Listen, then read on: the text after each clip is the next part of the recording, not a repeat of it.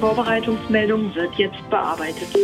Sehr geehrte Hörerinnen und Hörer, wir begrüßen Sie ganz herzlich zur Sendung Langsamfahrt, das Magazin rund um die Eisenbahn. Durch die Sendung führt sie Gregor Börner. Herzlich willkommen zu Langsamfahrt. Heute stellen wir eine Museumseisenbahn vor, die ist im Sauerland, die Sauerländer Kleinbahn, ein Verein, der mit Schmalspurdampfloks auf einer relativ kurzen Strecke, aber dennoch relativ langsam fährt, sodass ein Besuch sich dort auf jeden Fall lohnt. Vorher beginnen wir aber mit einem ganz anderen Thema. Wenn in Deutschland ein Zug fährt, egal von welchem Eisenbahnverkehrsunternehmen, fährt dieser in aller Regel auf den Strecken der Deutschen Bahn. Genauer gesagt der DB Netz AG. Hält dieser Zug in einem Bahnhof, gehört dieser meist der DB Station und Service AG. Beides sind Infrastrukturunternehmen im DB-Konzern. 2021 hat die Bundesregierung angekündigt, diese beiden Infrastrukturunternehmen in ein gemeinwohlorientiertes Infrastrukturunternehmen umzuwandeln und zusammenzuführen. Dieses neue Unternehmen soll zum 01.01.2024 seine Arbeit aufnehmen. Also in wenigen Wochen. Was ist eigentlich schon bekannt außer dem Namen DB Infrago AG? Wird sich überhaupt etwas verändern? Wie ist der aktuelle Planungsstand? Der Verein Netzwerk Europäische Eisenbahnen e.V. betreibt das DB Watch Blog unter db-watch.de und dokumentiert dort den Planungsstand zum gemeinwohlorientierten Infrastrukturunternehmen Infrago. An dieser Stelle begrüße ich noch unsere Zuhörerinnen und Zuhörer am Radio bei Radio Unerhört Marburg, Radio Darmstadt, Radio RFM, Radio Swupfurt und Radio Z. An die Radiohörer geht wie immer der Hinweis, dass sich die Interviews fürs Radio etwas kürzen muss. Es gibt aber einen Podcast der Sendung auf langsamfahrt.de und dort gibt es die Gespräche in voller Länge. Also langsamfahrt.de. Ich spreche mit Peter Westenberger, der Geschäftsführer von den Güterbahnen, dem Netzwerk Europäischer Eisenbahnen. Das ist ein Verein. Ihr seid eigentlich ein Zusammenschluss von verschiedenen Güterbahnen, um äh, ja, öffentlichkeitswirksam aufzutreten. Genau, äh, das ist nicht die einzige Aufgabe, sondern wir ähm, haben auch einen großen Schwerpunkt im Bereich des Erfahrungsaustauschs und ähm, wir engagieren uns sehr stark auch in der politischen Interessenvertretung. Eines unserer Hauptthemen ist allerdings, was allen Güterbahnen Sorgen macht, übrigens nicht nur denen, die zur, ähm, nicht zur DB gehören, die schlechte Infrastrukturqualität und die mangelnde Kundenorientierung unseres Premium-Dienstleisters DB Netz, wie er gerne genannt wird. Ja, also auch wenn äh, ihr ein Zusammenschluss aus privaten Güterbahnen seid, sind wir ja oder seid ihr dennoch angewiesen auf die Schienen der Deutschen Bahn, denn äh, die liegen nun mal im kompletten Land und auf denen äh, ja, müsst ihr auch fahren und äh, äh seid zwanghaft demnach auch Kunde bei der Deutschen Bahn, nämlich bei DB Netz und mietet euch Trassen. Das heißt, ihr fahrt jetzt mal angenommen einen Zug von Bremen nach München, also irgendeine Güterbahn mietet sich dann eine Trasse, zahlt dafür nicht wenig Geld und äh, darf dann über das Streckennetz fahren und äh, ja, so hat man dann mit dem Infrastrukturbetreiber in dem Fall dann auch zu tun. So ist es, genau. Die, der Trassenkilometer für einen Standardgüterzug kostet im Moment 3,14 Euro. Ja, das kann man sich dann selber grob hochrechnen von Bremen nach München. Das ist dann nicht wenig. Da kommen ja noch mehr Kosten nachher drauf, wie zum Beispiel Energie und sowas, äh, Lohnkosten. Und wenn es nachher ein Zug ist, der äh, Fenster hat, der auch noch an Bahnsteigen anhält, dann kommen da auch noch Stationsgebühren drauf. Die werden aber von einer anderen Stelle erhoben, nämlich von DB Station und Service. Um das schon mal vorwegzunehmen, das ist ja heute auch ähm, für das Thema ja, als Hintergrundwissen ganz interessant. Genau, vor allen Dingen deswegen, weil genau dieser Aspekt möglicherweise bald endet durch unser Gesprächsthema, die gemeinwohlorientierte Schieneninfrastrukturgesellschaft. Genau, bisher ist äh, DB Netz als das Infrastrukturunternehmen für die Schienen und Strecken da und DB Station und Service für eben die Bahnsteige, die Bahnhöfe und ja, was an den Bahnhöfen eben so noch dazugehört, aus Fahrgastsicht. Genau. Ja. ja, ihr äh, betreibt als die Güterbahnen ein Blog, das DB Watch Blog. Ihr beobachtet dort quasi so ein bisschen die Deutsche Bahn und beobachtet dort auch den Fortschritt zu ja, der gemeinnützigen Infrastrukturgesellschaft, die mittlerweile den Namen Infrago bekommen hat. Genau, das machen wir jetzt seit ähm, dem Sommer diesen Jahres. Äh, die ursprüngliche Motivation, insgesamt diesen DB Watch-Blog aufzusetzen, war, dass wir über einen längeren Zeitraum festgestellt haben, dass die DB immer wieder Dinge ankündigt, nicht nur im Bereich Infrastruktur, aber auf den und auf den Güterverkehr konzentrieren wir uns jetzt im Moment. Und äh, wenn man ein bisschen später hinguckt, ist aber dann vieles von dem, was angekündigt wurde, doch nicht so eingetreten oder realisiert worden. Und dem wollten wir ein bisschen vorbeugen. Und die Ankündigung, in diesem Fall nicht der DB, sondern der Bundesregierung, eine gemeinwohlorientierte Schieneninfrastrukturgesellschaft zu bilden innerhalb des DB-Konzerns, die begleiten wir jetzt eben auch mit DB Watch. Also das ist ja letzten Endes eine Sache, die aus der Bundesregierung kam, die aber die Deutsche Bahn umsetzen muss. Also dann ja doch wieder ein Fall auch für das DB Watch Block.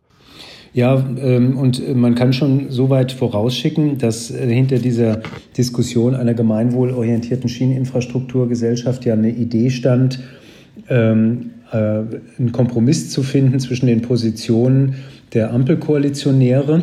Es gibt ja eine jahrelange Diskussion, dass man eigentlich die Infrastrukturen aus dem DB-Konzern herauslösen und in eine eigene Gesellschaft überführen müsste, weil, wie schon gesagt, die Infrastruktur nicht nur von den DB Transportgesellschaften, DB Regio, DB Fernverkehr und so weiter oder DB Cargo genutzt wird, sondern auch von den äh, Eisenbahnunternehmen, die nicht zur DB gehören. Und das gibt es erst seit der Bahnreform 1994 und es ging lange Jahre überhaupt nicht gut, weil die äh, Infrastrukturbetreiber der DB die DB-eigenen Personen- oder Güterverkehrsbahnen bevorzugt haben. Und diese Diskriminierung gibt es heute nicht mehr. Das muss man klar sagen. Das ist durch Regulierung, Gesetzgebung, auch eine Änderung, also ein Kulturwandel, sage ich jetzt mal, bei DB Netz vorbei. Aber wir haben immer noch eine informelle Diskriminierung, nennen wir das, durch Informationsvorteile innerhalb des Konzerns. Naja, und ähm, jedenfalls hat man lange Jahre über die Trennung von Netz und Betrieb sehr kontrovers diskutiert. Die Gewerkschaften, das DB-Management, die SPD sind da strikt dagegen. Und ähm, jetzt bei den Ampelkoalitionären, Grüne und FDP dafür, auch CDU, CSU, ähm, obwohl sie das in ihrer früheren Regierungszeit äh, nicht realisiert haben. Und der Kompromiss im Koalitionsvertrag lautete eben jetzt innerhalb der DB eine gemeinwohlorientierte Schieneninfrastrukturgesellschaft zu gründen. Aber mehr ist dazu erstmal oder viel mehr ist dazu im Koalitionsvertrag gar nicht gesagt worden. Jetzt ist ja die Deutsche Bahn auch eine Aktiengesellschaft und eine Aktiengesellschaft ist ja auch immer darauf ausgelegt, Gewinn zu erwirtschaften. Jetzt waren die, diese ganzen Unterfirmen der DB ja auch Aktiengesellschaften, die DB Netz AG beispielsweise. Das hat ja in den vergangenen Jahren ohnehin nur funktioniert, indem man das eigentliche Netz auf Verschleiß gefahren hat. Denn äh, mit Einnahmen, das hat ja ohnehin nicht dazu gereicht, ähm, ja, da auch wirtschaftlich zu sein. Und ja, letzten Endes ist das Netz in einem ja, recht schlechten Zustand, kann man sagen. Dafür ist äh, zum einen diese Konstruktion quasi die ideale Voraussetzung gewesen. Äh, mit Aktiengesellschaften auch die Infrastruktur zu betreiben. Ähm, Aktiengesellschaften sind ja vom Aktienrecht her schon äh, praktisch alleine auf Gewinnerzielung ausgerichtet. In der Satzung, Unternehmenssatzung der DB Netz AG ist auch gar kein anderes Ziel formuliert heute. Und ähm, das hat dazu geführt, dass man dort, wo man am ehesten sparen kann, bei der Instandhaltung gespart hat. Und dementsprechend ist das ähm, der Zustand und das Alter der Infrastruktur gealtert, äh, schneller als man äh, durch Ersatzinvestitionen oder eben durch eine Instandhaltung äh, diesen Prozess aufhalten konnte. Und deswegen haben wir so hohe Qualitätsprobleme. Allerdings ist daran im Kern ursächlich der Bund schuld, um es mal so zu formulieren, wenn man von Schuld redet, weil er in der Bahnreform neoliberale Zeiten die Idee hatte, dass man die Infrastruktur durch Nutzerentgelte, also durch die Trassenpreise, äh, in der Weise finanzieren könnte, dass sowohl der Betrieb damit finanziert wird, als auch die Ersatzinvestitionen. Also wenn eine Brücke 150 Jahre alt ist, muss sie irgendwann mal ersetzt werden oder auch ein Tunnel muss ausgebaut werden. Und diese Rechnung ist falsch gewesen. So hohe Trassenpreise hätte man gar nicht nehmen können. Der Bau, Neubau und auch die Ersatzinvestitionen sind wie bei der Straße auch oder auch bei den, bei den Wasserwegen eigentlich unstreitig eine öffentliche Aufgabe. Nur bei der Eisenbahn hat man allerdings mit der Bahnreform versucht, dieses System umzustülpen und dadurch von Bundesseite Geld für diese Ersatzinvestitionen zu sparen. Und das ist ein wesentlicher Effekt, der auch äh, eben dazu geführt hat, dass die Infrastruktur überaltert ist. Und ähm, Ausdruck war eben, dass der Eigentümer der Aktiengesellschaft eben auch Gewinn aus der äh, äh DB Netz oder aus den Infrastrukturbetreibern haben wollte. Die haben bis zu 700 Millionen Euro pro Jahr an Gewinn an den Bund abgeführt. Ja, wenn das Geld eh schon knapp ist, also eigentlich gar nicht reicht, um mit den eigenen Einnahmen die ja, Instandhaltung zu gewährleisten, dann noch Gewinn daraus führen, das ist klar, dass das auf Dauer nicht gut geht. So ist es, genau. Aber genau das sollte jetzt geändert werden, indem jetzt eine gemeinwohlorientierte Infrastrukturgesellschaft entstehen soll. Eben, ja, am Gemeinwohl orientiert, nämlich dass die Züge fahren. Letztendlich die genau. Personenzüge, aber natürlich auch äh, ihr mit euren Güterzügen. Ja, wobei man muss klar sagen, Gemeinwohl ist nirgendwo wirklich grundsätzlich gesetzlich definiert. Also wer danach sucht, wird keine allgemeingültige DIN-Norm oder sowas für Gemeinwohl finden. Und ähm, deswegen ist klar, dass allein die Formel gemeinwohlorientiert handeln zu müssen, ein Management von so einer Infrastrukturgesellschaft immer noch ähm, ein bisschen ratlos zurücklässt, was ist denn jetzt genau äh, mit dem Geld, mit den Einnahmen, mit den zur Verfügung gestellten Mitteln vom Bund machen muss. Und wir haben von Anfang an gesagt, äh, klingt erstmal richtig, gemeinwohlorientiert, weil die Infrastruktur, ähm, egal ob das jetzt eine Schieneninfrastruktur ist oder Wasserleitungen, Stromleitungen, Schulen, Kindergärten, ähm, die haben grundsätzlich eigentlich einen Gemeinwohlauftrag.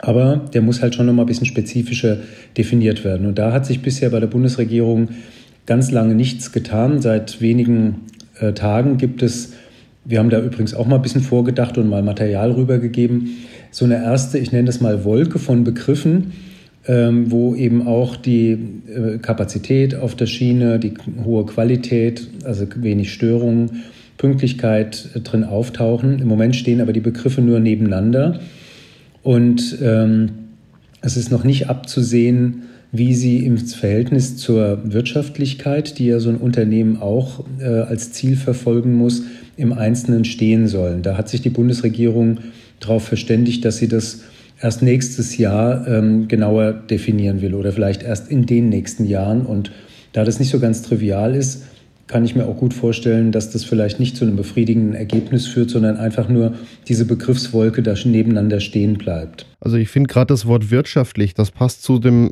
gemeinwohlorientierten Ansatz eigentlich wenig dazu, denn das kann man ja nicht wirtschaftlich machen. Das haben wir ja eben eigentlich äh, auch so ein bisschen festgestellt ähm, mit dem bisherigen Konzept. Das war ja auch ein Versuch, das irgendwie wirtschaftlich mit den Trassenpreisen äh, zu decken, die Kosten. Das ist ja auch alles irgendwie nicht aufgegangen. Aber jetzt ähm, versucht man das wieder auf Wirtschaftlichkeit. Dabei sind so Sachen wie Autobahnbrücken, da denkt ja auch keiner so wirklich an die Wirtschaftlichkeit. Die werden gebaut, weil wir eine Infrastruktur brauchen. Nicht anders darf man das bei den Schienenwegen eigentlich ja betrachten, die ja auch gebraucht werden per se. Ja, ich, da bin ich nicht ganz äh, einer Meinung. Also der, der, die Notwendigkeit, wirtschaftlich zu agieren, die ähm, gibt es aus unserer Sicht schon für die Infrastrukturbetreiber. Und zwar egal, ob das jetzt nochmal ähm, ein Schulbau ist ähm, oder auch eine Eisenbahnstrecke oder eine Autobahnbrücke. Wirtschaftlich ist ja auch in, dem, in der Weise zu verstehen, dass ein effizienter Umsatz der zur Verfügung gestellten Mittel ähm, erreicht wird, um das eigentliche Ziel, nämlich diese nutzbare Infrastruktur bereitzustellen, zu erreichen. Also ich mache es jetzt mal weg von der Eisenbahn mit einer Schule. Wenn ich eine Schule ohne Wärmedämmung habe, dann gebe ich ganz schön viel Geld für Heizkosten aus. Und ähm, das ist eben auch eine Frage der Wirtschaftlichkeitsberechnung, äh, ob ich da einen Haufen Energie einspare, wenn ich eine andere Heizung und eine Wärmedämmung mache. Das ist für mich auch wirtschaftliches Handeln, was dann eben auch den, die Grundfunktion der Schule weiterhin bereitstellt. Und bei der Eisenbahn müssen wir auch aufpassen, äh, dass natürlich nicht, wenn Geld von staatlicher Seite zur Verfügung gestellt wird, ähm, dort bei Ersatzinvestitionen, bei Neubau selbst bei der Instandhaltung Dinge getan werden, die in dem Sinne unwirtschaftlich, also ineffizient sind. Deswegen muss man schon einen wirtschaftlichen Betrieb als äh, Infrastrukturbetreiber durchaus anreizen und ansteuern. Ähm, muss so ein Unternehmen Gewinn erwirtschaften? Wir haben das in der Schweiz beispielsweise ganz klar geregelt im dortigen Eisenbahngesetz, dass die Infrastrukturen nicht gewinnorientiert arbeiten. Ein normales Wirtschaftsunternehmen macht ja einen Plan und da wird äh, ein Gewinn angestrebt, geplant und der wird dann verfolgt und hoffentlich klappt es dann auch am Jahresende.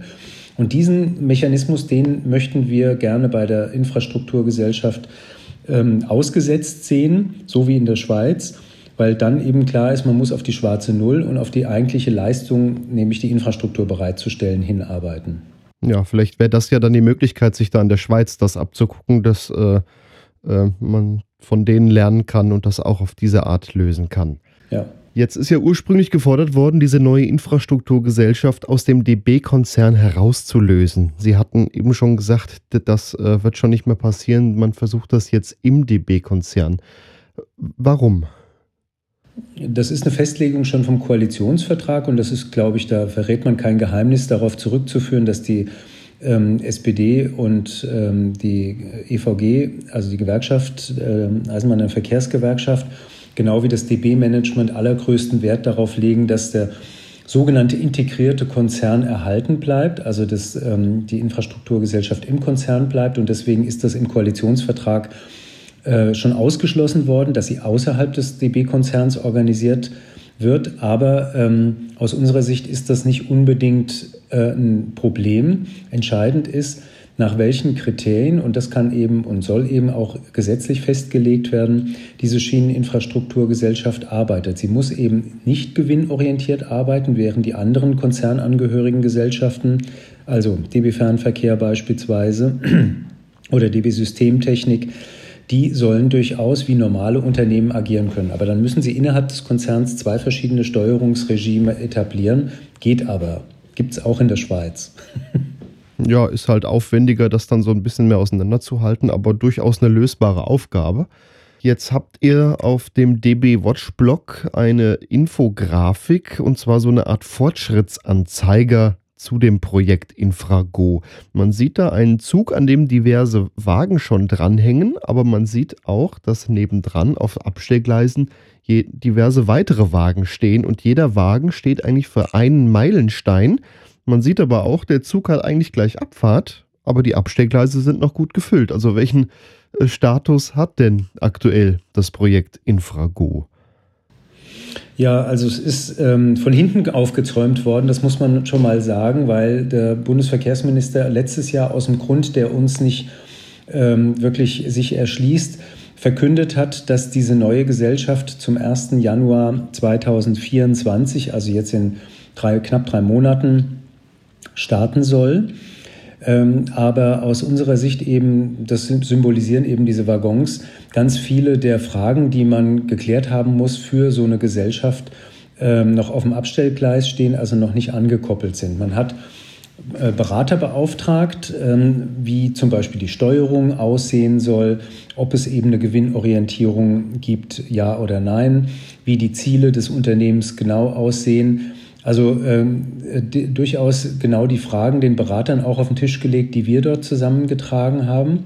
Und ähm, die Berater haben aber noch keine Ergebnisse vorgelegt. Und trotzdem hat, ähm, ich denke mal, weil es dem Minister ganz wichtig war, das ist zwar kein sachlich äh, bedeutendes Kriterium, ähm, der Aufsichtsrat der DB jetzt vor wenigen Tagen oder vor zwei Wochen, gut zwei Wochen beschlossen, dass ähm, die DB Station und Service AG, das ist die Bahnhofsgesellschaft, auf die DB Netz AG verschmolzen werden soll zum 1. Januar 2024. Sonst steht noch nichts fest. Es gibt Ideen, wie dann die Unternehmenssatzung aussehen soll. Die Gewerkschaften haben sich ausbedungen, dass die äh, Bahnhofssparte praktisch als eigener Bestandteil dieser neuen Gesellschaft fünf Jahre unverändert bleiben soll. Da sind so abstruse Erwartungen äh, von, von Personalabbau irgendwie offensichtlich dahinter. Wirklich kein Thema, weil wir überall Personalmangel haben und deswegen nicht abbauen müssen, sondern ausbauen müssen. Und ähm, äh, alles andere ist eben praktisch noch offen. Und dass es eine Aktiengesellschaft wieder sein soll. Und dass die Beherrschungs- und Gewinnabführungsverträge zwischen dem Konzern und der DB Netz weiterhin existieren sollen. Und damit sind für uns zwei wichtige Vorentscheidungen getroffen worden, von der die eine, sage ich mal, beherrschbar ist. Mit einer Aktiengesellschaft äh, kann man Gemeinwohl trotzdem erreichen, wenn das Gemeinwohl gesetzlich und in der Satzung äh, definiert ist. Beides ist aber im Moment noch nicht der Fall. Aber die Unabhängigkeit im Konzern, die ist entscheidend. Und der Gewinnabführungs- und Beherrschungsvertrag bedeutet, dass der Konzernvorstand, und da sitzen eben bei der DB auch die Leute von den Verkehrsunternehmen äh, mit drin, ähm, der Infrastrukturgesellschaft letztendlich sagen kann, wo es lang geht. Und bisher ist es so, dass im Konzernvorstand eben auch der Aufsichtsratsvorsitzende der DB Netz AG sitzt, der also über den Kopf des Vorstands der DB Netz AG entscheidet. Das heißt also, die notwendige Unabhängigkeit ähm, dieser neuen Gesellschaft im Konzern ist durch diese Entscheidung nicht gewährleistet. Und das ist für uns der größte Kritikpunkt und ein absoluter Webfehler, bevor es überhaupt richtig losgeht. Jetzt, um nochmal auf die Grafik zurückzuschauen, äh, sieht man ja ohnehin, dass äh, wann der Beschluss gefasst wurde, äh, wann überhaupt so eine Auftaktsitzung stattgefunden hat, dass überhaupt viel zu wenig Zeit ist. Hätte man vielleicht gut dran getan, wenn man das Ganze jetzt nochmal um ein Jahr verschoben hätte, einfach um nochmal ein bisschen Zeit zu gewinnen, um es halt auch ordentlich zu machen. Glaube ich auf jeden Fall. Das, war, das haben wir auch mehrfach vorgeschlagen, ähm, dass eine gute Lösung wichtiger ist als eine frühe Lösung. Also es ist klar, dass man die Legislaturperiode äh, beachten muss, weil das Thema ist nicht gut aufgehoben im Wahlkampf. Aber wir haben ja noch durchaus Zeit und wir hatten vorgeschlagen, tatsächlich diese Berater zu Ende arbeiten zu lassen, ihre Ergebnisse öffentlich zu diskutieren und dann die Entscheidungen über die Bildung der Gesellschaft zu treffen. Und das hat das Bundesverkehrsministerium auch aus Gründen, die wir nicht nachvollziehen können, abgelehnt. Ähm, äh, also ich habe den Eindruck manchmal, dass man sich mit dieser heißen Kartoffel nicht zu lange befassen wollte. Durch den äh, Zusammenschluss der beiden Gesellschaften quasi Vollzug des Koalitionsauftrages vermeldet und äh, dann sagt, jetzt lassen wir die alle erstmal arbeiten und ihre beiden Gesellschaften zusammenführen und dann gucken wir mal, was wird. Das ist deswegen plausibel, weil es, wie gesagt, relativ große Kräfte gibt, die eigentlich an der derzeitigen Struktur und Arbeitsweise im Konzern nichts ändern wollen. Und wir halten das für einen Riesenfehler, weil eben diese Arbeitsweisen und diese Prämissen, die für die äh, Infrastruktur bisher gegolten haben, so stark an der äh, schlechten Qualität im Schienennetz beteiligt sind, dass es dringend ähm, verändert werden muss. Alleine mehr Geld in das Unternehmen reinzukippen, wird auf jeden Fall nicht helfen. Wenn man sich die Reaktion der DB so anschaut, hat man allgemein so den Eindruck, äh, man müsste da jetzt nicht zwingend was verändern. Also die, ja, die Absicht, was zu verändern, geht nicht von denen, von denen aus der DB aus. Das ist halt der politische Beschluss, der jetzt halt da ist, äh, wo man sich jetzt irgendwie, ja, vielleicht auch versucht, ein bisschen mit zu wehren, indem man ein bisschen langsam macht und das erstmal so alles ein bisschen offen lässt. Ja, die DB hat äh, einen Aspekt, der durchaus seine Berechtigung hat bei ähm, dem Anlaufen der Diskussion, also nach der Regierungsbildung sehr stark in den Vordergrund gestellt, nämlich das Geld für die Sanierung der Infrastruktur.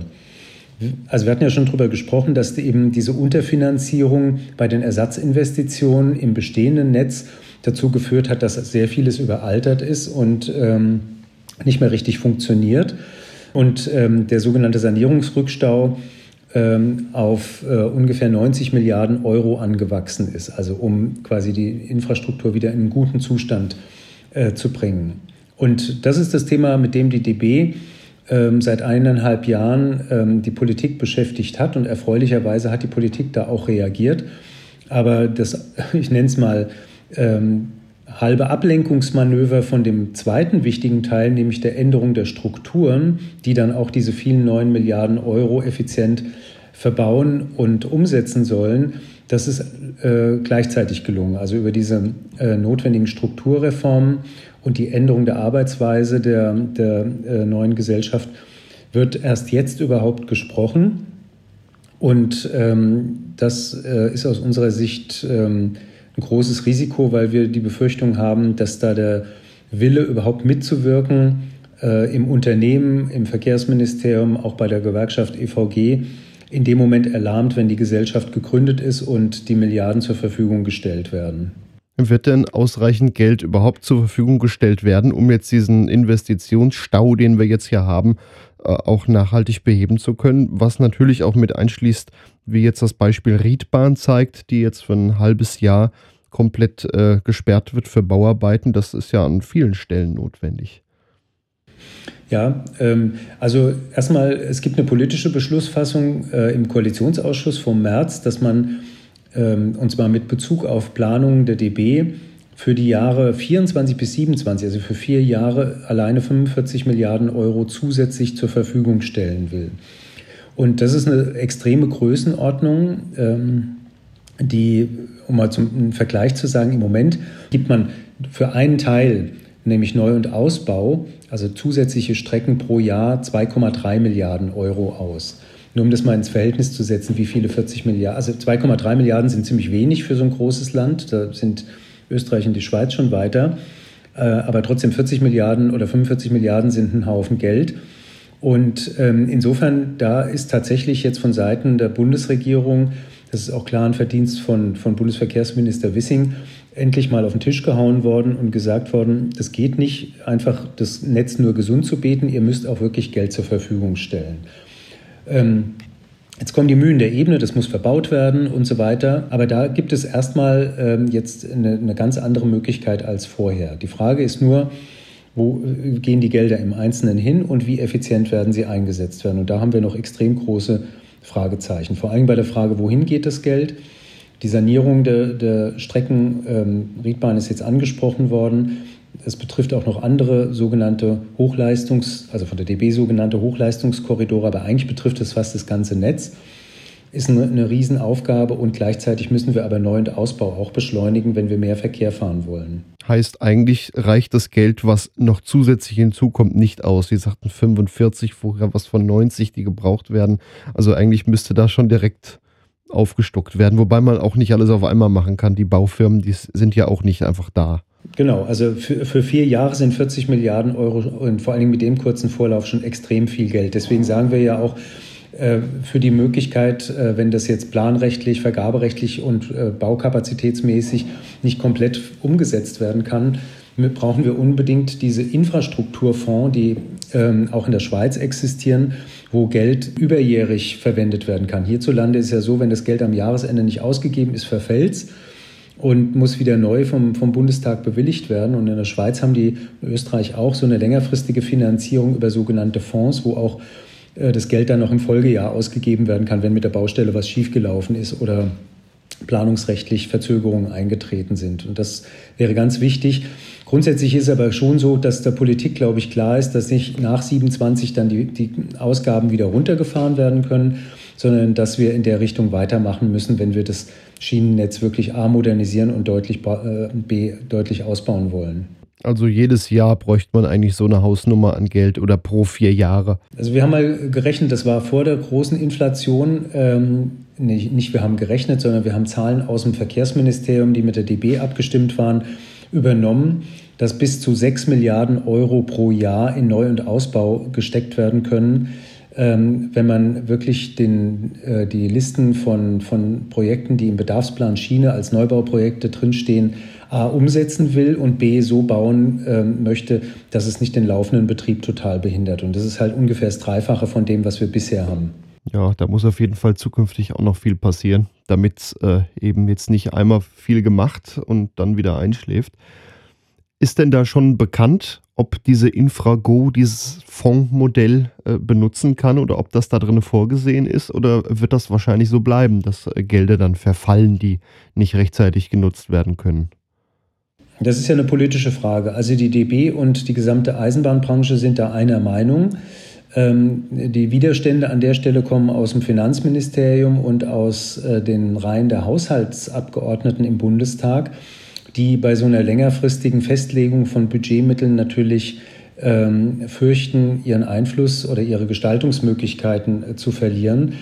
Äh, wobei das ist natürlich eigentlich der Politik nicht fremd, Ge äh, Gesetze zu beschließen, von denen man genau weiß, dass sie auch in den Folgejahren bestimmte äh, ähm, Kosten ganz zwingend ähm, äh, verursachen, beispielsweise Kindergärten oder solche Sachen und ähm, ist auch im Ausland, wie gesagt, völlig üblich. Also ich glaube schon, dass die, dass die Politik da irgendwann auch, also diese Teile der Politik auch irgendwann einlenken, weil sie eben sehen, dass ähm, das Geld dann besser angelegt ist, weil dadurch Planungssicherheit für Firmen geschaffen wird und äh, das wiederum zu spezifisch niedrigeren Kosten führt, als wenn sie ständig hoch und wieder runter fahren.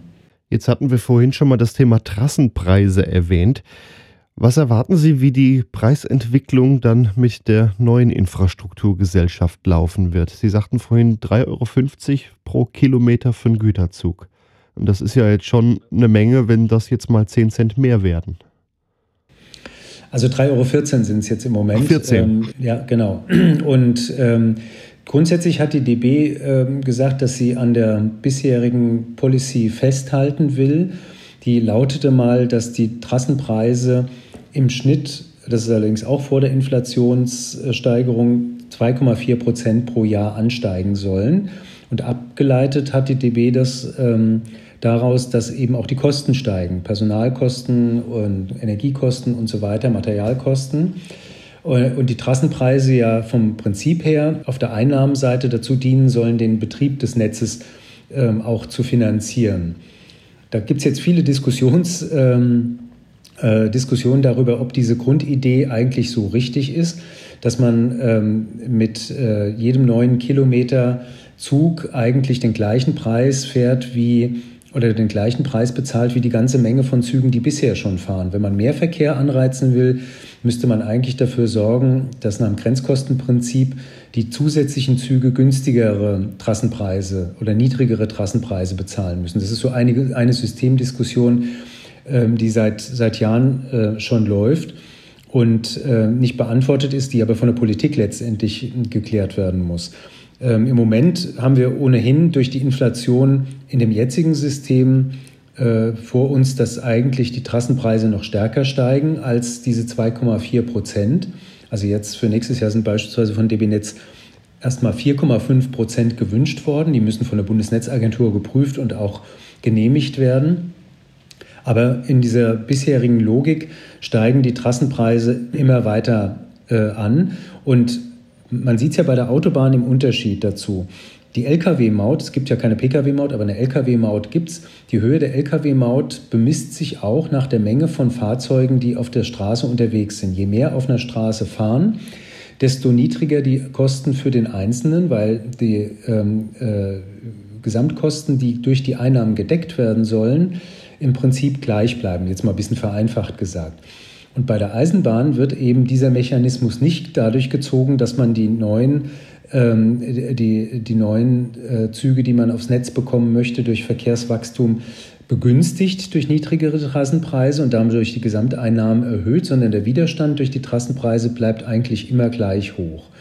Und ähm, da ist die, die, die, Systematik für die Eisenbahn einfach wirklich nicht auf Wachstum angelegt. Da müsste sich die Bundesregierung auch wirklich mal dringend drum kümmern, mit einem anderen System der Ermittlung der Trassenpreise mehr Verkehr auf die Schiene zu bringen. Das ist unsere Rede seit so und so vielen Jahren, aber keine Bereitschaft beim Verkehrsministerium. Jetzt ist es ja trotzdem deutlich teurer, einen Zug über die Schiene fahren zu lassen, als das mit dem LKW, denn äh, die zahlen vergleichsweise wenig dann an Maut. Vielleicht kann man das System ja auch so umstellen, ja, die Netzkosten, die äh, trägt der Bund in Form von Ausbau, Reparatur und so und mit Trassenpreisen so Sachen wie Personalkosten auf den Stellwerken. Äh, vielleicht kann man sich ja auch in die Richtung dann irgendwann mal orientieren. Aber das ist jetzt Zukunftsidee. Nee, es ist gar nicht mal so Zukunftsidee, weil tatsächlich äh, im Kontext der, der aktuell laufenden Debatte über die Zukunft der Eisenbahn eine Änderung des Bundesschienenwegeausbaugesetzes just in der nächsten Woche im Bundestag verabschiedet werden soll, wo erstmals die Möglichkeit geschaffen werden könnte, dass eben auch Aufwand, äh, sogenannter Aufwand, Instandhaltungsaufwand, durch Mittel des Bundes finanziert wird. Das ist bei der Straße völlig normal, ja, dass äh, eben auch der Straßen, die Straßenmeistereien äh, vom Bund bezahlt werden. Bei der Eisenbahn hat man das immer als Aufgabe ähm, eben für die Trassenpreise angesehen. Wenn dieses Gesetz durchkommt und weiterhin effizient ähm, Mittel eingesetzt werden, könnte an der Stelle Linderung eintreten, dann könnten sogar die Trassenpreise sinken. Es gibt allerdings ein gewisses Aber. Wir haben Sorge bei dieser Erweiterung der sogenannten Fördertatbestände, dass dann die Neigung der Politik, äh, den Aufwand zu bezahlen, zu Lasten des Ausbaus des Schienennetzes geben könnte. Nach dem Motto, wir haben äh, einen Euro, den können wir nur einmal ausgeben.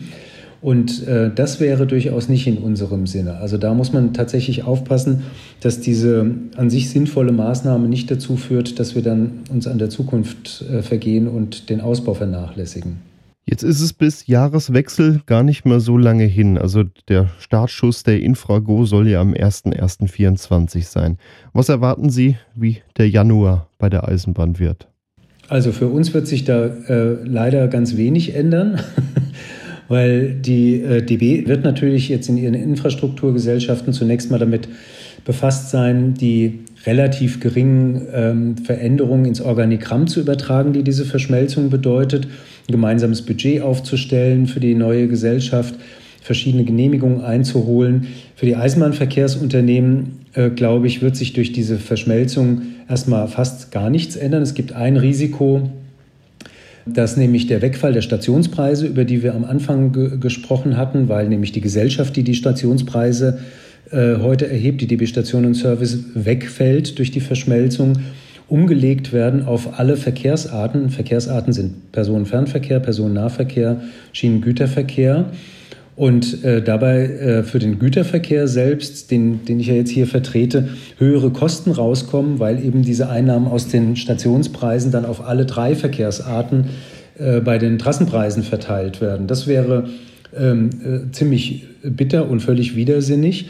Ähm, aber ansonsten glaube ich, dass mit dieser Fusion praktisch nichts ähm, erreicht wird, was jetzt wirklich einen großen Fortschritt bedeutet. Die Regierung redet da von irgendwelchen Synergieeffekten innerhalb der DB. Dem widerspricht eigentlich schon die altbekannte These der DB, dass alles im integrierten Konzern schon heute super zusammenarbeitet. Und natürlich ist es auch so, dass die Mitarbeiterinnen von DB Netz und die Mitarbeiterinnen von DB Station und Service sich kennen ähm, und äh, auch nicht immer richtig, aber grundsätzlich erstmal zusammenarbeiten und äh, da jetzt durch eine reine Verschmelzung keine besonders großen Synergieeffekte zu erwarten sind.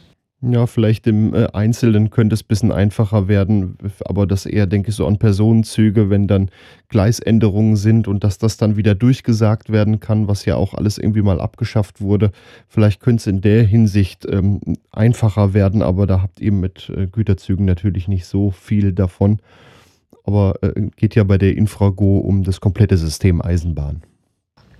Genau, also ich meine, dass die, äh, die Bahnhöfe und äh, die, Infra die, Netzinfrastruktur äh, in einer Gesellschaft sind, finde ich eigentlich völlig den, Normal, den Normalzustand, den man erwarten sollte. Ja, das wird ähm, das wird äh, bei einem Infrastrukturbetreiber ansonsten auch nicht zwischen Pumpenhaus und Leitung getrennt oder sowas. Natürlich gehört das alles zur Infrastruktur. Das hat ja auch mal eine lange Diskussion nach der Bahnreform gegeben, ob man überhaupt zwei Aktiengesellschaften gründen soll. Dass das geschehen ist, ist nach meiner Erinnerung vor allen Dingen der Tatsache geschuldet, dass man sich davon äh, äh, von der Trennung versprach, vor allen Dingen bei den Bahnhöfen große Einnahmen durch Verkauf und Vermietung zu erzielen. Das hat sich ja in manchen großen Stationen auch positiv äh, angelassen, aber auf der anderen Seite eben dazu geführt, dass ganz viele kleine und mittlere Bahnhöfe komplett vernachlässigt wurden und aus dem, aus dem Blickfeld äh, gerieten und auch nicht verkauft werden konnten oder verkauft wurden und damit die Möglichkeit, äh, eine gescheite Verkehrsstation, so einen Kulminationspunkt für den Ort irgendwie zu betreiben, ähm, weggefallen ist. Also da ähm, äh, ja, räumt man jetzt viel zu spät mit, einem, mit einer Fehlentscheidung, glaube ich, auf aber wie gesagt, also jetzt so wahnsinnige, riesige Synergieeffekte auch im Personenverkehr. Ich will Sie da nicht äh, desillusionieren. Also die Leute, die äh, heute an den verbesserten Durchsagen arbeiten, die sind sowieso schon zum guten Teil außerhalb von DB Stationen Service angesiedelt, nämlich im Konzern bei der Technik und müssen das auf die Reihe kriegen. Also die müssten das eigentlich auch heute schon auf die Reihe kriegen. Besser. Eigentlich. Ja, aber das ist eigentlich auch nochmal so ein Thema für sich. Wie funktioniert eigentlich Fahrgastinformation? Man kann nur hoffen, dass es dann besser wird, wenn diese zwei Teile, Station und Service und Netz eben danach eins sind. Ja, das ist gar nicht mehr lange. Zum äh, 1.1. haben wir dann die Infrago. Das ist eigentlich als Arbeitstitel gedacht. Ist das der Name, der auch bleiben soll? Ja, mit dem AG am Ende und dem DB vorne. Äh, was wir auch, ähm, jetzt das ist jetzt nicht das Allerentscheidendste, aber symbolisch eine falsche Entscheidung finden, dass da vorne ein DB steht, weil die Infrastrukturgesellschaft ähm, sollte neutral als Anbieter für alle Verkehrsunternehmen erkennbar sein. Und wir haben dann die etwas abstruse Begründung äh, im Verkehrsministerium gehört, dass man ja beim Betreten eines Bahnhofs klar erkennbar äh, äh, klar erkennen müsste, äh, welchen, wessen Grund man betreten würde. Und deswegen müsste weiter der DB-Keks äh, oben auf dem Bahnhof stehen. Das ist natürlich alles ähm, an Haaren herbeigezogen und diesen Wünschen, diesen abstrakten Wünschen des großen integrierten Konzerns ähm, geschuldet. Also ja, genau. Also die Infrago bleibt als Name. Und äh, ich habe jetzt schon mal eine kleine Verballhornung gehört, die gut zu der politischen Situation passt, nämlich Infrago. Also es gibt noch ganz viele Fragen zur Infrago. Und ähm, wir haben auch noch ein kleines Wortspiel gemacht. Infrago wurde dann bei irgendwem, ich glaube im Verkehrsministerium, übersetzt mit Infrastrukturgesellschaft gemeinwohlorientiert, GO. Und wir haben dann gesagt, naja, man kann es auch genauso lesen, dass man sagt, Infrastrukturgesellschaft gewinnorientiert, so wie bisher. Also das ist, es gibt keine Planung bisher für 2024, äh, aus der wir ablesen könnten, ob diese neue Gesellschaft wirklich auf Gewinn verzichtet. Ähm, und da bin ich mal gespannt, was da kommt. Ja, ich bin auch gespannt, wie das dann werden wird. Es ist ja nicht mehr lange hin.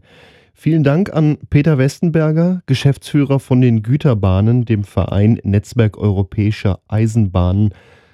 Vielen Dank für das Gespräch. Ja, gern geschehen. Vielen Dank auch.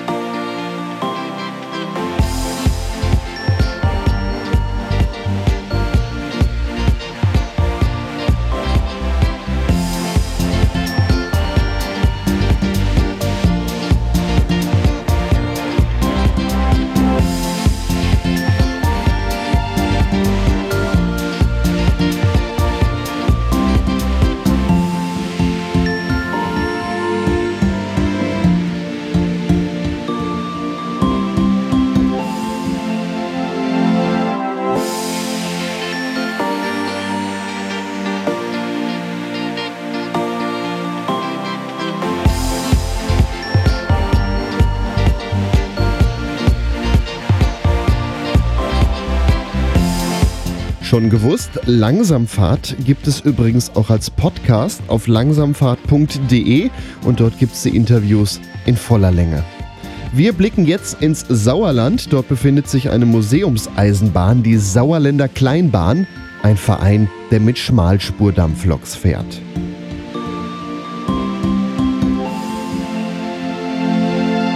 Ich spreche mit Stefan Aschauer-Hund von der Märkischen Museumseisenbahn. Guten Tag. Ja, guten Tag. Ganz herzlichen Gruß an alle Hörer. Ihr tretet zum einen als Märkische Museumseisenbahn auf, aber auch als Sauerländer Kleinbahn. Gibt es da einen Unterschied oder ist die Sauerländer Kleinbahn nur so der Name von eurer Strecke? Naja, es hat bei uns im märkischen Sauerland eine ganze Reihe von Kleinbahnen gegeben, die unsere engen Täler erschlossen haben. Eigentlich war das fast schon ein Kleinbahnnetz. Und äh, wir fühlen uns also dem historischen Erbe dieser Kleinbahnen verpflichtet und zeigen bei uns, bei der Märkischen Museumseisenbahn, eben die Relikte der Kleinbahnzeit. Und insofern haben wir in dem Begriff Sauerländer Kleinbahn hier unsere Ortsherkunft mit verwirklicht. Euren Verein, den gibt es auch schon relativ lange, seit 1982. Wie hat er sich gegründet und wie hat das angefangen? Das hat wieder mit den Sauerländer Kleinbahnen angefangen. Im Grunde genommen die Kleinbahnen, die hier in den Tälern des Sauerlandes, des Märkischen Kreises gefahren sind. Diese kleinen Bahnen sind abgeschafft worden in den 50er, 60er Jahren, im Wesentlichen jedenfalls. Und äh, die Fahrzeuge hat dann zur Nordsee verschlagen, auf die Inselbahnen, auf die ostfriesischen Inselbahnen genauer gesagt.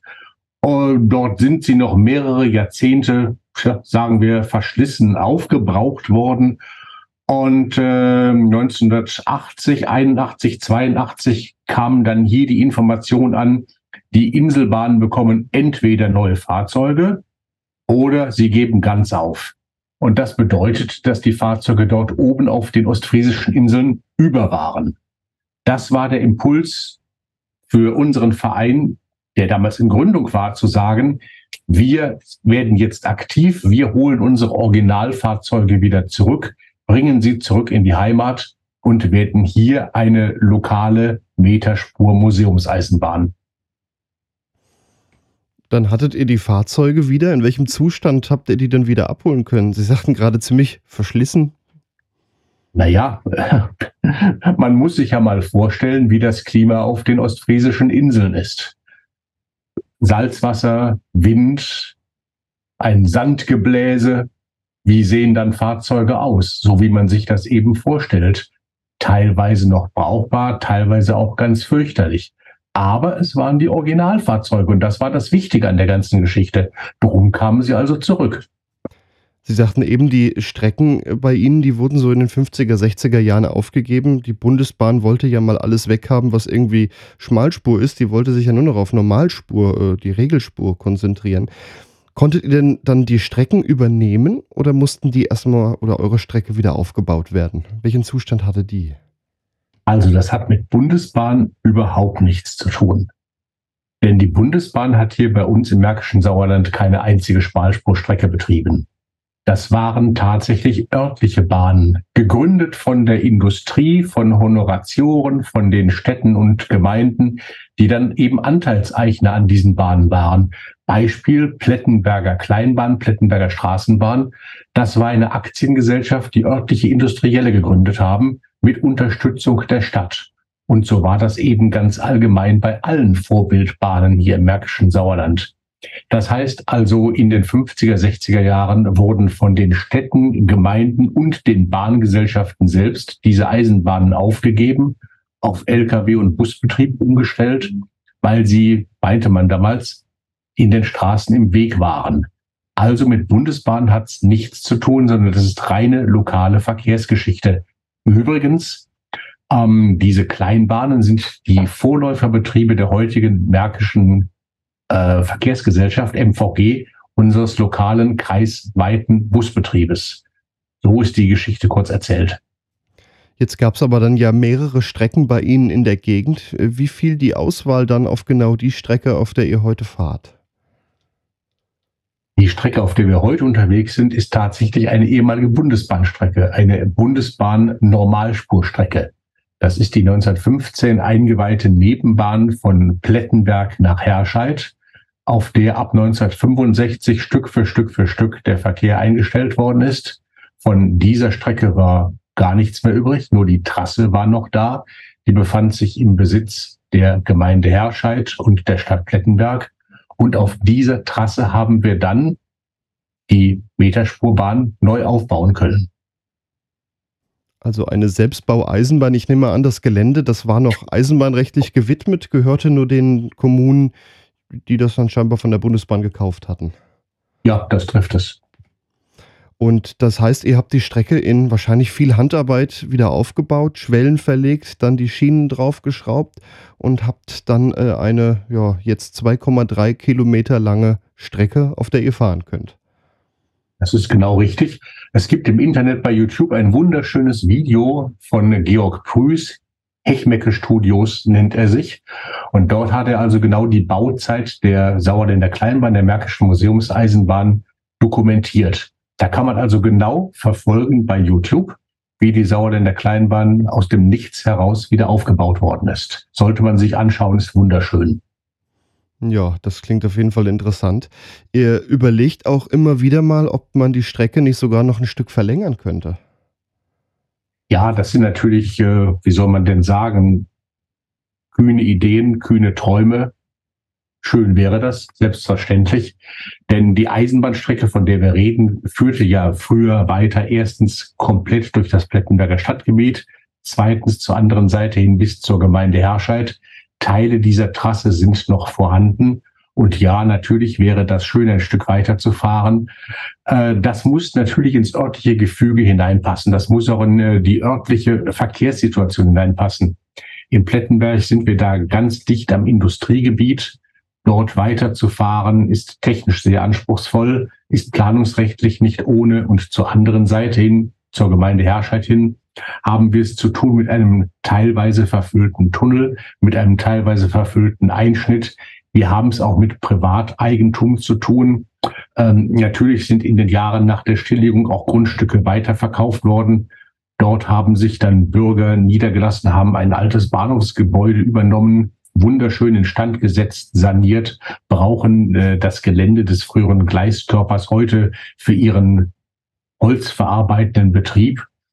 Und äh, da jetzt herzukommen und zu sagen, hallo, jetzt kommt nach 50, 60 Jahren die Eisenbahn wieder, das ist schon ja mehr als kühn. Also sagen wir mal so, wir haben alle Hände voll zu tun, das zu erhalten und das betriebsfähig zu erhalten, was wir heute betreiben.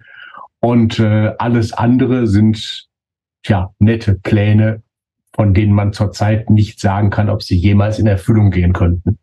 Bleiben wir realistisch.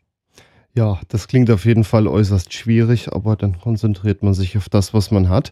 2,3 Kilometer klingt jetzt einmal nicht sehr viel, aber wie lang ist denn die Fahrzeit? Ich könnte mir vorstellen, Schmalspurbahn, das ist dann doch eher gemächlich. Ja, wir fahren mit 10, 15 km/h. Wir fahren durch eine wunderschöne Tallandschaft, durch das Elsetal, durch unser schönstes und breitestes Tal, das wir hier in der Region haben. Äh, wir sind dann tatsächlich ausgiebig unterwegs auf der Strecke. Wir haben ja unterwegs noch Aufenthalt im Bahnhof Seißenschmidt in Köppinghausen, äh, fahren dann weiter nach Köppinghauser-Hammer. Äh, die Strecke ist zwar nur 2,3 Kilo, Kilometer lang, aber es lohnt sich da zu fahren und äh, man hat alle Eindrücke, die man von einer solchen sauerländischen Landschaft haben kann. Das lässt nichts zu wünschen übrig. Also, obwohl es klein ist, ist es sehr, sehr schön und ja, man hat dann doch eine gewisse Fahrzeit. Mit was für Fahrzeugen fahrt ihr denn? Ich habe gelesen, ihr habt zwei Dampfloks. Wir haben eine eigene Dampflok oder besser gesagt eine Dampflok, die von der Biebertalbahn kommt, aus äh, dem Bereich Gießen. Das ist eine Leihgabe des Besitzers oder der Besitzer dieser Maschine, die sie seinerzeit gerettet haben. Äh, und dann haben wir zurzeit äh, die Dampflokomotive aus dem Spreewald. Ähm, die kommt vom DEV aus Bruchhausen-Bilsen. Die ist zurzeit vertretungsweise bei uns, weil die Biberlis hauptuntersucht wird. Was macht ihr denn so für Fahrten? Wenn man auf eurer Internetseite so guckt, sehe ich sowas wie Blaulichttag, ein Kartoffelfest oder ein Grünkohltag. Das klingt schon vielfältig. Ja, man muss selbstverständlich zugeben, 2,3 Kilometer sind 2,3 Kilometer. Und der Museumszug ist der Museumszug heute in 14 Tagen und in vier Wochen. Das ist ein relativ ja, gleichbleibendes Programm, das der Zug sechsmal fährt. Ehrlich zugegeben. Aber das Entscheidende an der ganzen Geschichte ist, dass wir die Fahrtage, die alle 14 Tage stattfinden, immer durch ein Rahmenprogramm aufbauen damit immer etwas Neues passiert, damit immer etwas für vier Generationen als Fest für die ganze Familie zu sehen ist. Und Blaulichttag, um ein Beispiel zu sagen, Blaulichttag am 6. August 23. Das ist ein Zusammentreffen von historischen und aktuellen Löschfahrzeugen. Wir haben dann Feuerwehrfahrzeuge aus sieben Jahrzehnten zu Gast. Äh, wir richten diesen Tag aus gemeinsam mit den Feuerwehren der Stadt Plettenberg und der Gemeinde Herscheid. Äh, es kommen Eisenbahnenthusiasten, es kommen Feuerwehrenthusiasten, die historische Löschfahrzeuge haben. Äh, die weitesten, die wir dabei gehabt haben, waren zum Beispiel Gäste von der Donau. Die sind mit einem über 70 Jahre alten Löschfahrzeug bei uns gewesen. Und wir haben auch dieses Mal wieder Fahrzeuge dabei, die 50, 60, 70 Jahre alt sind, äh, die kommen aus dem Umkreis von 150 Kilometern zu uns. Das ist zum Beispiel der Blaulichttag. Oder wenn wir jetzt äh, den Grünkohltag oder den Kartoffeltag nehmen, ja, ist, da ist der Name Programm. Dann geht's also einen ganzen Tag rund um die Kartoffel oder rund um den Grünkohl. Und das ist dann nicht nur ein theoretisches Befassen mit der jeweiligen Speise, sondern natürlich wird das auch angeboten und kann vor Ort verzehrt werden. Der äh, Run darauf, die Nachfrage nach diesen typischen Gerichten ist jedes Mal riesengroß. Und es ist eine große Freude, dann bei uns eben nicht nur Eisenbahnfreude zu haben, sondern die ganze Familie. Äh, Im Übrigen, das ist sowieso Sinn und Zweck der Märkischen Museumseisenbahn der Sauerländer Kleinbahn, wir verstehen uns als Ausflugsziel, als Fest für vier Generationen. Und wir wollen einfach Familieninteressierten einen schönen Tag bereiten, wenn sie zu uns zur Museumseisenbahn kommen. Die Museumseisenbahn als solche, die MME, die ist dann eigentlich äh, nur ein Teil, ja, sagen wir, des Produktes. Also man kann sagen, ihr veranstaltet eigentlich Feste und die Eisenbahn ist ein Teil davon. Aber natürlich alle, die aus Fest kommen, die wollen auch nochmal eine Runde mitfahren. Das ist im Grunde der Gedanke, der dahinter steckt. Wobei man muss auch gar nicht unbedingt mitfahren. Man kann auch nur dabei sein. Man setzt sich in den Biergarten und lässt sich das ganze Treiben einfach hin und her vor der Nase fahren. Das ist die eine Variante. Die andere ist die, man geht ins Café, man trinkt äh, Kaffee, isst ein Stück Kuchen oder lässt sich eine Waffel kredenzen oder man ist am Bratwurststand, die Kinder können spielen, können laufen. Ähm, es gibt tausend Möglichkeiten, bei uns den Tag ganz wunderbar zu verbringen und das Ganze zu höchst erschwinglichen Preisen. Wissen Sie, äh, wenn man heute als Familie unterwegs ist und man fährt zu irgendeiner Attraktion hin, zu einem Erlebnispark oder in einem Schwimmbad, dann kann es einem passieren, dass man mit mindestens einem dreistelligen Betrag da rauskommt.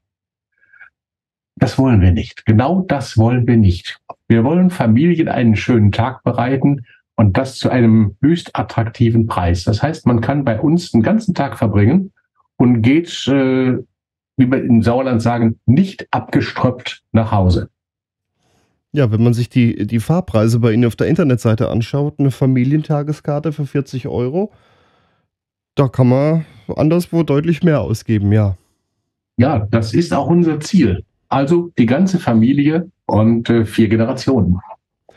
Aber jetzt muss man auch mal so sehen, der Eisenbahnbetrieb kostet ja viel Geld. Eine Hauptuntersuchung von einer Dampflok ist auch nicht gerade billig. Und wenn man selbst die Strecke noch unterhält, das kostet auch viel Geld. Wie finanziert ihr euch? Durch Fahrgeldeinnahmen stelle ich mir das dann schon eher, eher schwieriger vor. Das gilt für jede Museumseisenbahn, für jeden Eisenbahnbetrieb. Das ist immer eine Mischkalkulation. Es gibt die Mitgliedsbeiträge, es gibt die Fahrgeldeinnahmen, es gibt Spenden, es gibt natürlich auch ja den Bratwurststand, die Cafeteria, äh, weitere Speisen, die verkauft werden, Getränkestand. Da zählt zum Schluss jeder Euro. Und äh, ja, die Mischung macht's. Stefan Aschauer Hund von der Märkischen Museumseisenbahn oder auch die Sauerländer Kleinbahn. Vielen Dank.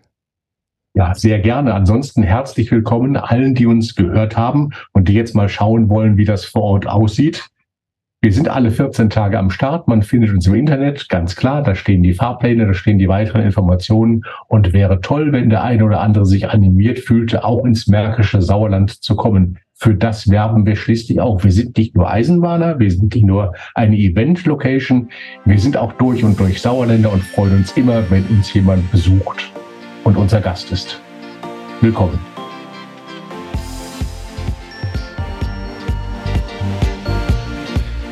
Das war's wieder für heute mit Langsamfahrt. Ich verabschiede mich von allen Hörerinnen und Hörern am Radio, bei Radio Darmstadt, bei Radio Unerhört Marburg, bei Radio Swupfurt, bei Radio RFM und bei Radio Z. Übrigens, damit die Sendung immer genau eine Stunde lang geht, muss ich die Interviews kürzen. Um die Interviews aber in voller Länge zu hören, verweise ich euch auf den Podcast der Sendung auf langsamfahrt.de. Dort gibt es dann auch immer mal wieder Podcasts, die überhaupt nicht im Radio laufen. Also, Tipp, abonniert den Podcast auf langsamfahrt.de und überall da, wo es Podcasts gibt, wenn ihr euch für die Eisenbahn interessiert. Damit verabschiede ich mich. Mein Name ist Gregor Börner. Bis zum nächsten Mal.